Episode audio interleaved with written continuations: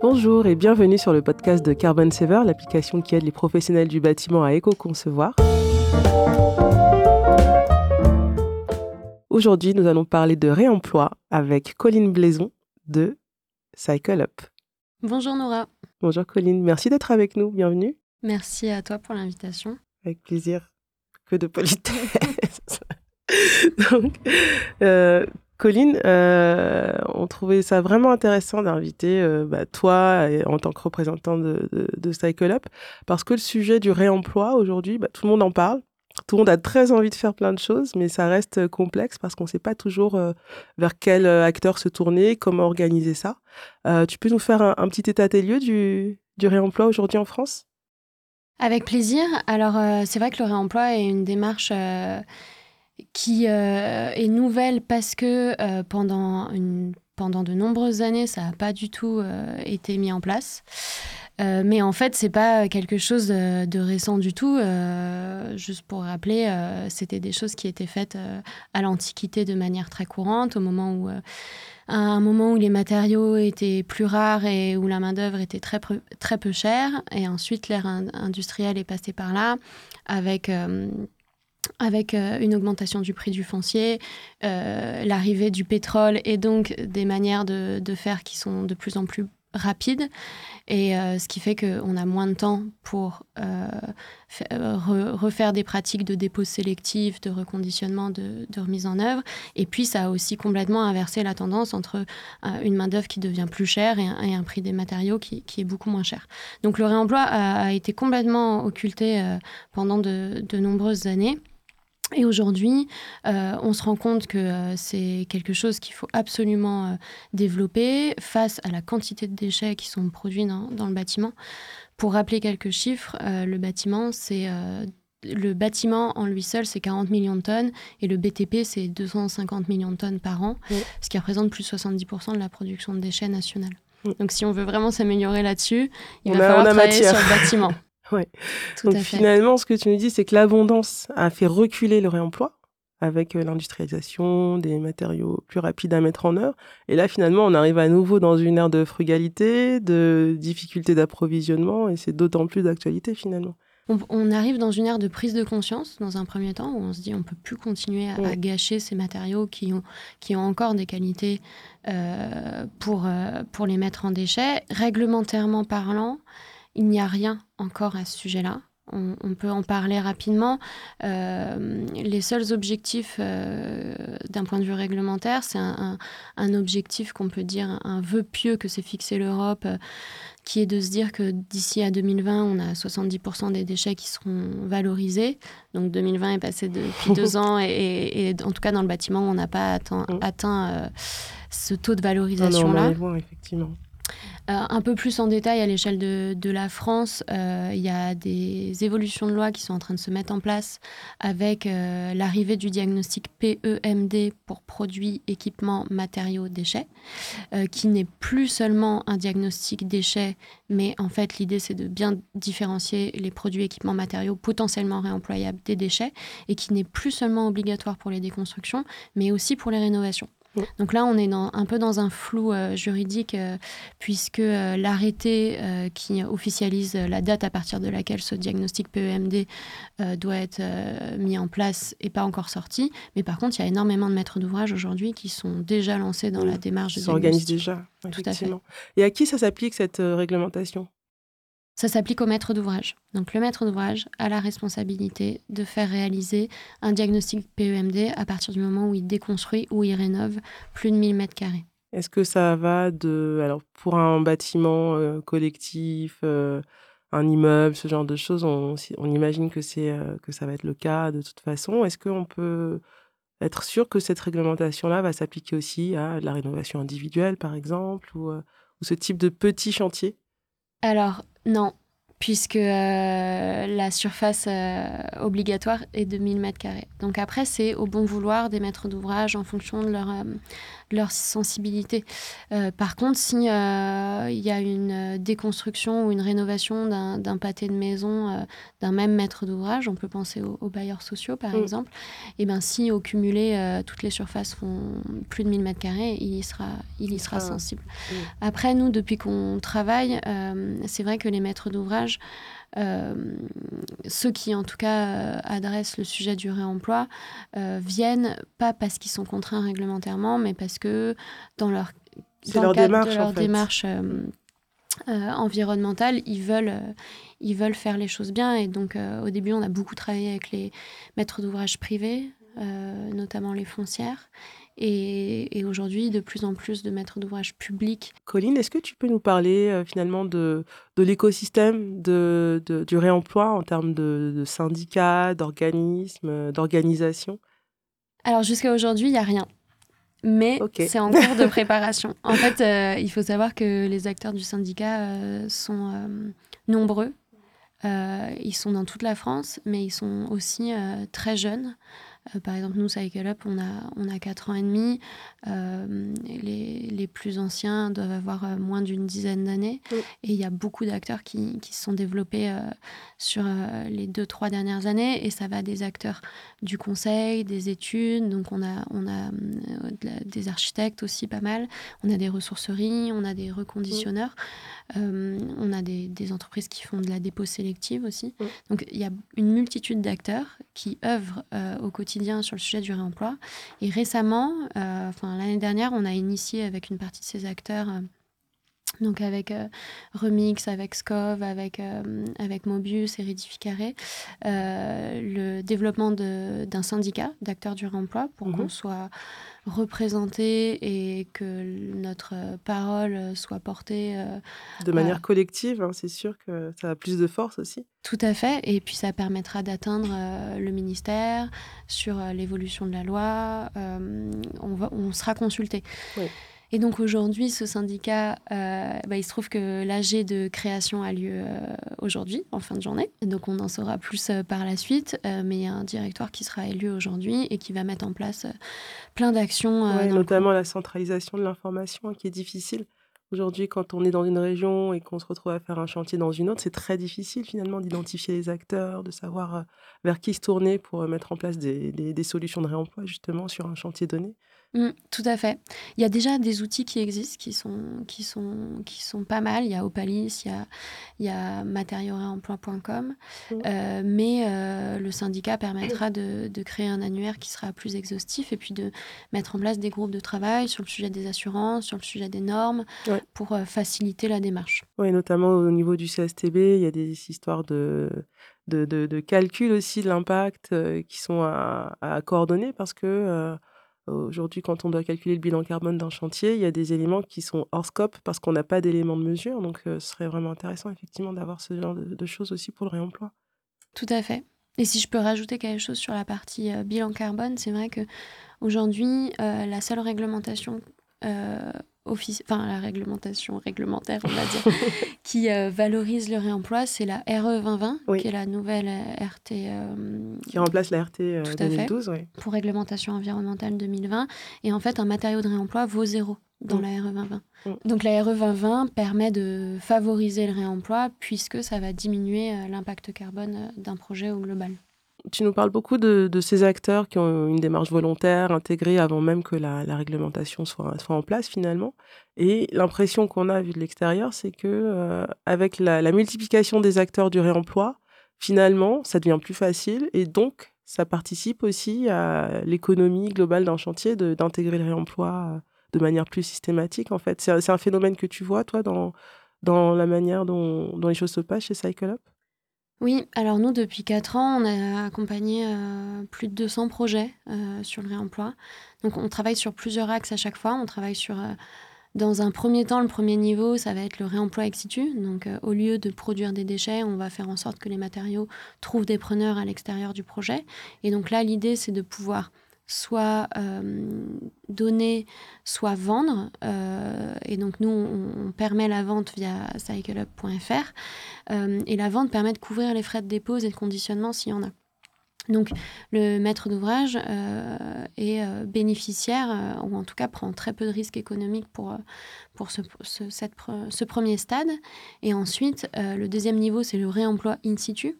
Et donc là, on va réfléchir avec l'équipe d'architectes aux matériaux qu'on peut conserver sur le projet, soit en leur trouvant un nouvel usage, donc on appelle ça le réemploi, soit en conservant l'usage initial, en les nettoyant, en les reconditionnant et ça, ça participe évidemment à, l'économie du projet puisqu'on évite d'acheter euh, des matériaux neufs.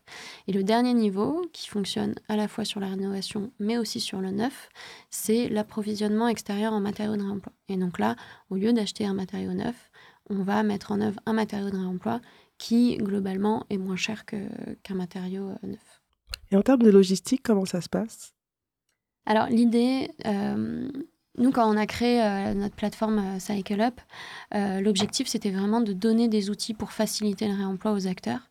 et donc, déjà, dans un premier temps, le réemploi, ça, s'anticipe. C'est un premier sujet. si vous voulez mettre en place la démarche sur votre projet, il faut vous y prendre, vous y prendre au début de la conception. Et donc, en termes de logistique, nous, ce qu'on fait, c'est qu'on réalise ce fameux diagnostic PEMD euh, ou, qu'on peut aussi appeler diagnostic ressources en amont du projet. Donc on va inventorier de manière précise les matériaux qui sont disponibles sur le site. Euh, sur la base de cette liste, on va pouvoir arbitrer si on conserve des éléments sur le projet ou si on souhaite trouver des repreneurs à ces matériaux. Et en fait, on va mettre en ligne euh, les matériaux qu'on ne veut pas conserver sur cycleup.fr avant même que le curage ait démarré. Et donc, on va profiter du temps d'étude pour trouver des preneurs. On va consulter une entreprise de curage et de déconstruction pour qu'elle intègre euh, en option la dépose euh, et le conditionnement des éléments, mais on va lui valider cette dépose et ce conditionnement qu'au démarrage des travaux, sous réserve qu'on ait trouvé des preneurs. Donc, d'un point de vue logistique, l'idée, c'est qu'on ne chamboule pas le process d'un chantier, qu'on se limite à la dépose et au conditionnement des matériaux pour lesquels on ait trouvé un repreneur, sauf cas euh, un peu exceptionnel où on a de l'espace de stockage disponible sur le site, où on a du temps pour trouver des preneurs euh, qu'on peut prendre. Alors, quand, on est dans une logique de conception, on veut intégrer un maximum de matériaux euh, issus du réemploi. comment est-ce qu'on peut s'organiser pour anticiper et justement intégrer ou voir faire évoluer le projet en fonction de ce qui est disponible? Parce que ça, c'est aussi une nouvelle manière de, concevoir les projets, en fait. Tout à fait. Ce qui est important, c'est de connaître son territoire parce que l'idée, c'est aussi de, de mettre en œuvre des matériaux qui sont disponibles sur le territoire. Donc, une fois que vous, vous avez votre esquisse, euh, évidemment, sur la base d'un programme et, des besoins d'un projet, on peut euh, faire. nous, on a l'habitude sur nos projets de faire un atelier avec les architectes. On va prendre connaissance du projet. Euh, nous, on a une bonne connaissance des différents territoires parce qu'on travaille euh, à l'échelle nationale, donc on sait euh, à peu près les types de matériaux qu'on peut trouver sur chacun des, territoires et on sait, on connaît aussi les matériaux qui sont récurrents en fait, qu'on va retrouver euh, de manière régulière. Donc, quand on va étudier votre projet, on va regarder euh, quel, quel, est le concept architectural, quelle est la matérialité, et on va pouvoir vous dire, bah, ça, par exemple, ce revêtement de sol, on peut vous proposer euh, que ce soit des dalles de moquette réemployées, du parquet en bois massif, ces luminaires, on peut très bien viser un réemploi de, de luminaires ou réutiliser une matière pour créer un nouveau luminaire. Donc, on va regarder vraiment euh, quels sont les besoins du projet, ce qui est visé, et en fonction de notre expérience, euh, en termes de quantité demandée, quels sont les, éléments qu'on peut retrouver le plus facilement. Et donc, dès la phase, dès le début de la conception, vous, allez pouvoir avoir une liste à la Prévert de tous les éléments que vous pourrez imaginer mmh. être en réemploi. Et puis, au fur et à mesure que la, que la conception avance, on va pouvoir détailler en termes de faisabilité technique, économique, logistique, euh, les, éléments attendus pour l'ensemble de ces matériaux, les caractéristiques et les performances attendues. Et en fait, cette méthode, elle va être validée par le contrôleur technique derrière pour que l'assureur puisse, euh, assurer aussi euh, le projet. Exactement. Et après, en phase de, de, consultation des entreprises, l'ensemble de ces exigences seront récapituler dans, les, dans les pièces marché et on s'assurera que les entreprises fournissent bien les justificatifs des matériaux et ça peut passer notamment par, par des, des essais sur l'ensemble des matériaux. C'est intéressant parce que vous comptez vous vous contentez pas d'avoir un, un, entrepôt avec un inventaire, mais vous avez vraiment une casquette d'AMO en fait. C'est ça. En fait, on a les deux et on peut avoir la casquette seulement d'AMO, la casquette de BET mmh. aussi. Euh, et puis sur des plus petits projets euh, d'aménagement intérieur, par exemple, avec un temps de, qui est plus court, eh ben, on peut se dire que vous pouvez, euh, en tant qu'architecte, euh, concepteur, aller visiter l'entrepôt. Vous avez une vue directe des matériaux qui sont disponibles. Et, tous les matériaux de l'entrepôt sont aussi disponibles sur, euh, sur la plateforme cycleup.fr. Et vous pouvez faire votre projet en, concevant avec les matériaux de l'entrepôt. Et du coup, est-ce que tu peux m'expliquer un peu comment, comment est né le, le concept de Cycle Up, comment, comment vous, êtes, vous en êtes arrivé à cette conclusion-là? Pourquoi avoir créé ça à ce moment-là et, de cette manière-là? Cycle Up, c'est né euh, du concept simple qu'il euh, n'y avait rien pour les acteurs du bâtiment pour développer le réemploi. Et dans les démarches environnementales, parce que moi j'étais avant j'étais euh, AMO euh, environnement sur des gros projets de rénovation, de construction, tout type d'opération, euh, il y avait des objectifs sur le sujet du recyclage, mais le réemploi n'était absolument pas adressé. Et donc on se retrouvait à travailler sur des bâtiments de rénover avec une performance environnementale exemplaire euh, d'un point de vue énergétique, consommation d'eau, qualité de l'air, etc. Et en fait, quand on arrivait sur le chantier, on se rendait compte que le bâtiment était plein de matériaux euh, en très bonne qualité et que comme on n'avait pas anticipé les choses, mmh. et eh ben on devait... On créait aussi du déchet euh, tout en faisant un bâtiment exemplaire. Tout à fait. Mmh. Donc ce qui était quand même aberrant. Donc le premier constat été de se dire bah, il faut mettre en place un, espace virtuel numérique où on peut euh, récupérer tout ce qui va être perdu là, oui. C'est ça, et les mettre en avant pour les concepteurs euh, qui veulent concevoir avec des matériaux bas carbone. Donc euh, ça, c'est une idée qui a germé courant 2015-2016.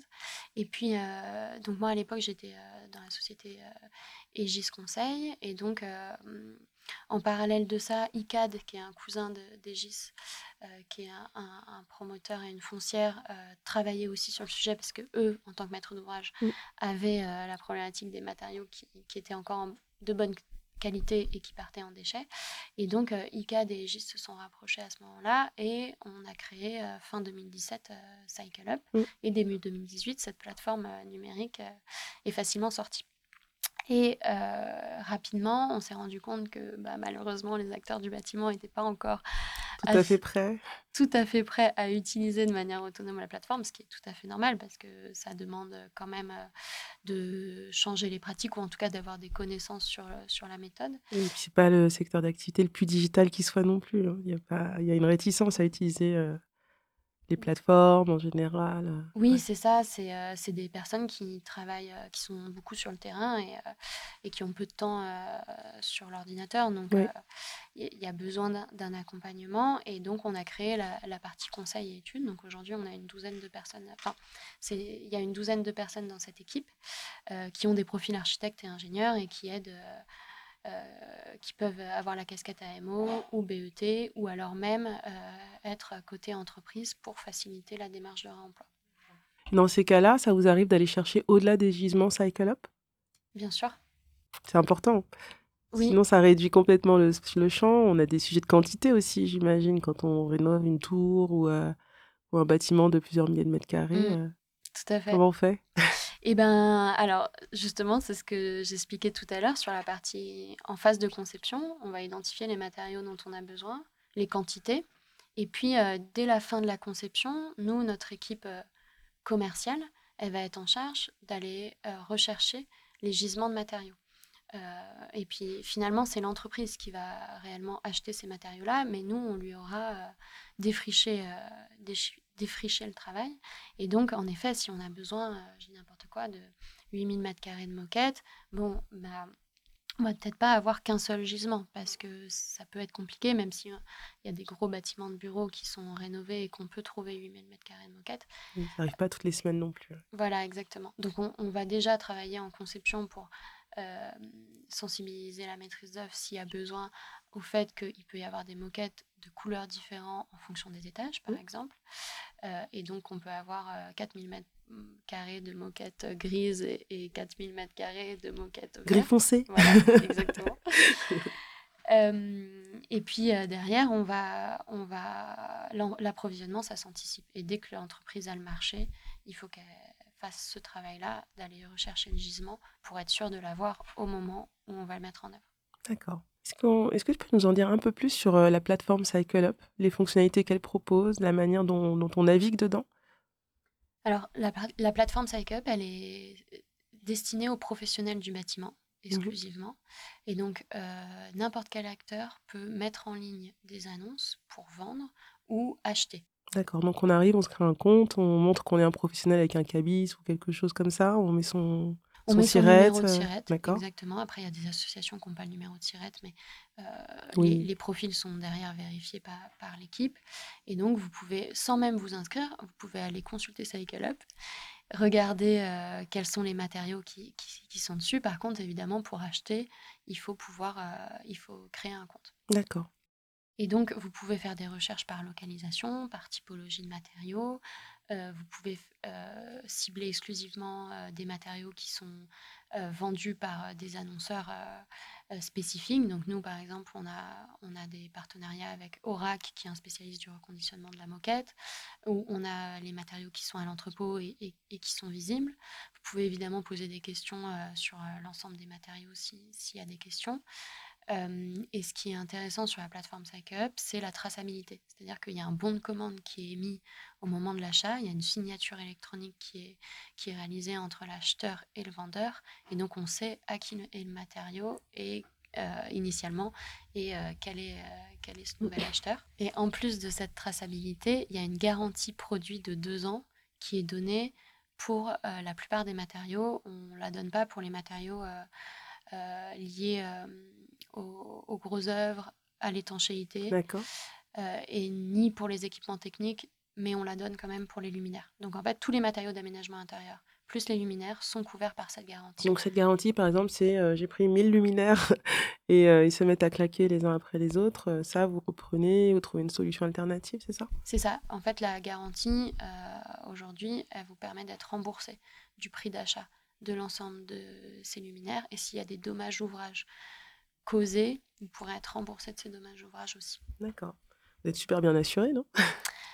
Oui, on est très bien assuré. C'est évidemment quelque chose, euh, quelque chose qu'on paye, mais ça nous a paru euh, indispensable. Quand pour avoir la confiance, oui. Exactement, pour avoir la confiance euh, des acheteurs, pour assurer l'environnement. et donc, dès qu'on a sorti la plateforme en 2018, on a déjà proposé un premier niveau de garantie et chaque année, on l'améliore. Est-ce que tu peux nous donner des exemples de choses qu'on peut trouver sur la plateforme qu'on ne s'attendrait pas à trouver? Quand on parle réemploi, bâtiment, on pense à effectivement la moquette, des équipements sanitaires, des cloisons, des choses comme ça, des portes. Au-delà de ça, quel est le genre de choses qu'on trouve assez facilement chez vous finalement et qu'on ne s'attendrait pas à trouver? J'avoue que j'ai jamais réfléchi à cette question. Il y a beaucoup de choses sur la plateforme et c'est vrai que ça dépend évidemment des projets sur lesquels on travaille. On peut travailler sur des projets patrimoniaux avec des matériaux à forte valeur ajoutée tels que des lustres, des cheminées, euh, ou alors des façades en marbre qui sont déposées et qu'on peut récupérer pour les utiliser en façade ou même en revêtement de sol. Enfin, mmh. il y, a plein de choses à faire.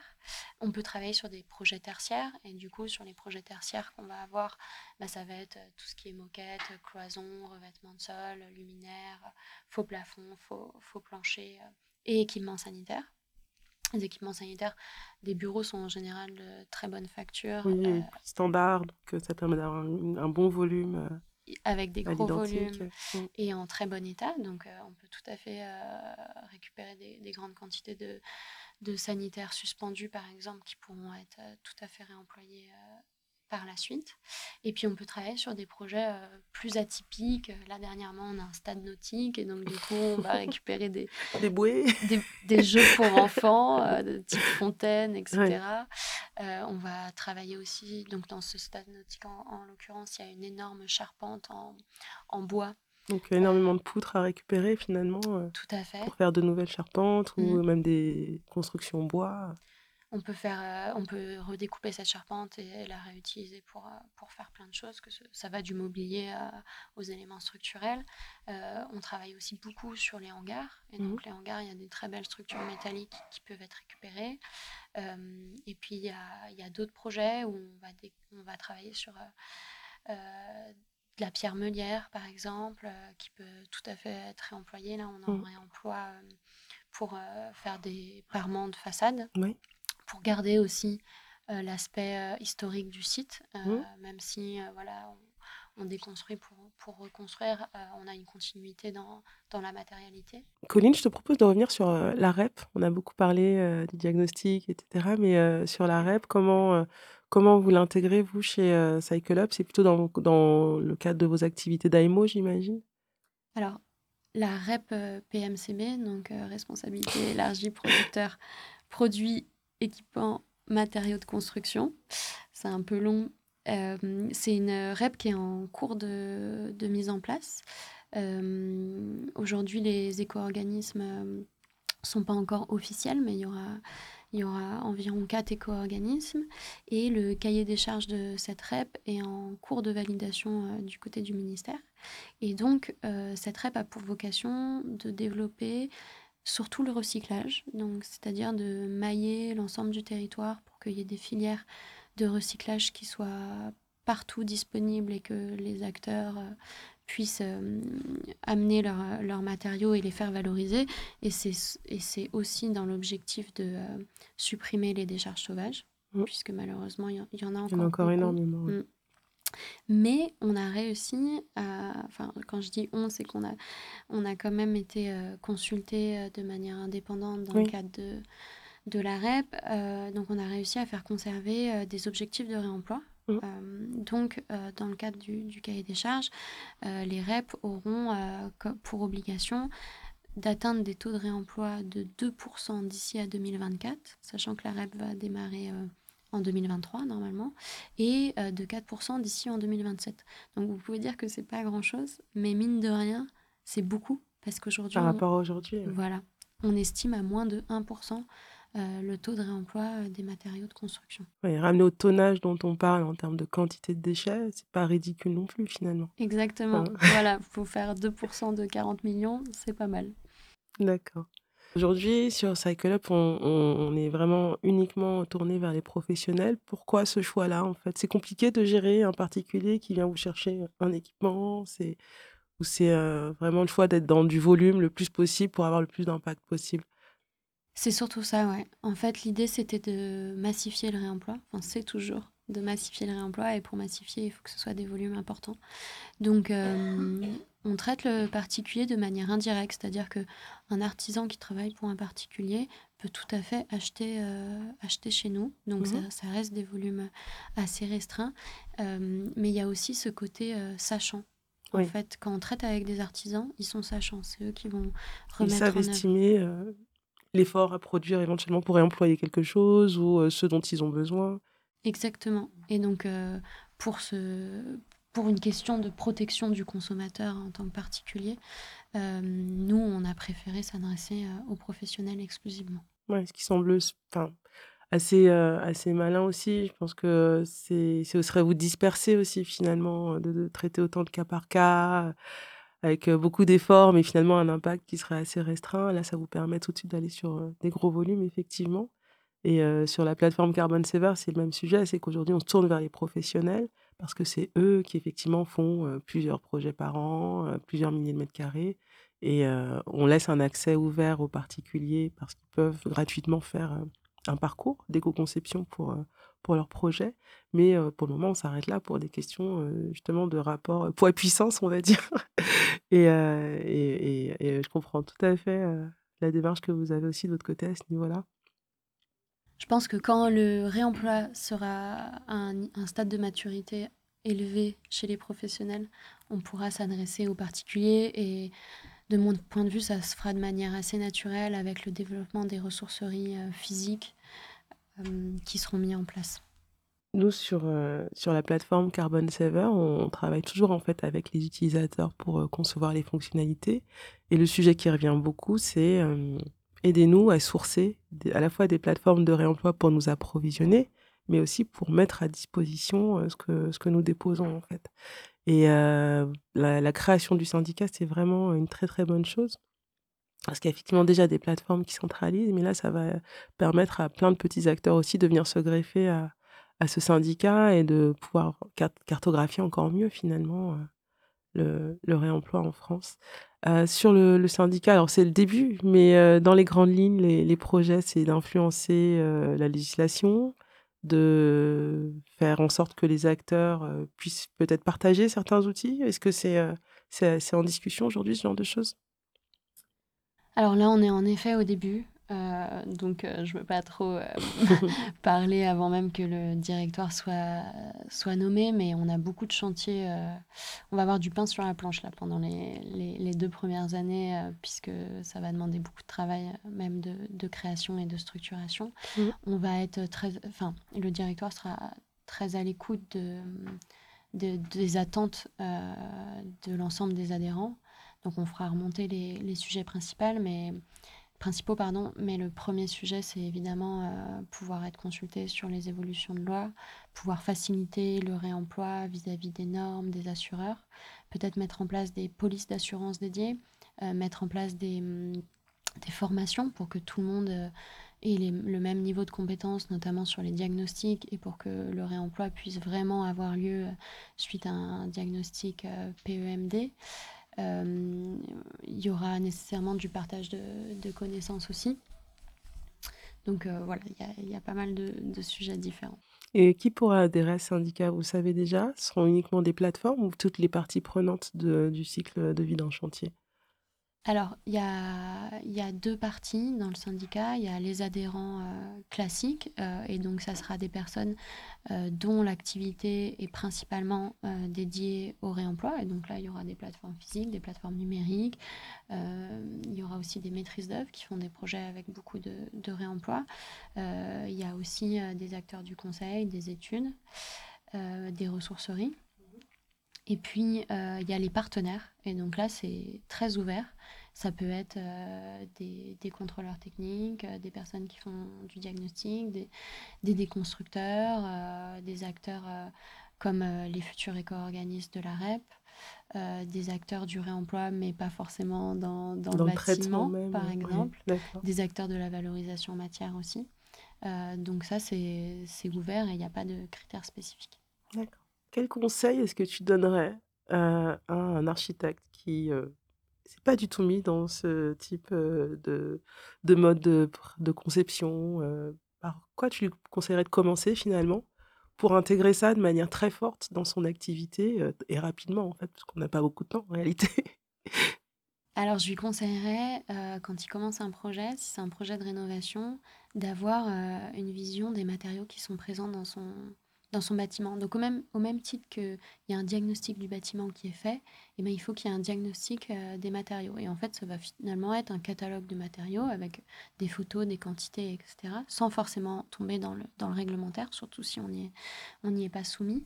Et donc sur la base de cet inventaire, de pouvoir sélectionner les éléments qu'il veut conserver et remettre en, œuvre sur son projet plutôt que d'automatiser la mise à la benne. Donc mmh. ça, c'est sur la partie réemploi in situ.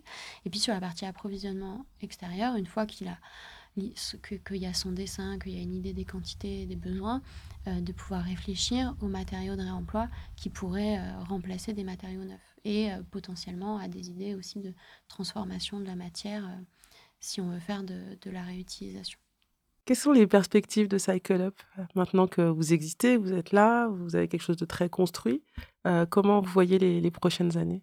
Les prochaines années, elles vont être dédiées au développement de filières ou à l'accompagnement au développement de filières. Euh, parce que pour que le réemploi fonctionne, il faut qu'il y ait des matériaux euh, de bonne facture, reconditionnés, qui soient disponibles facilement pour les artisans et les entreprises qui derrière ont besoin de, de les intégrer dans les, dans les projets. Donc aujourd'hui, il y, a quelques filières qui existent, mais c'est les débuts et il y en a peu. Et donc, euh, nous, notre objectif, c'est d'accompagner le développement de filières. Euh, et donc, on travaille aujourd'hui sur, euh, sur les sanitaires, sur les portes, sur les chemins de cap, sur les éléments de structure, pour pouvoir avoir à minima une dizaine de filières existantes. Et puis, pour le reste des matériaux qui sont très diverses, on va continuer à, fonctionner sur les matériaux qui sont disponibles, sur les matériaux. sur les bâtiments, pardon, sans forcément passer par un processus de filière de reconditionnement. Encore merci Colline d'être venue nous parler de, du réemploi et de Cycle Up. Merci Nora. Vous étiez donc sur le podcast de Carbon Saver, l'application qui aide les professionnels du bâtiment à éco-concevoir. Merci.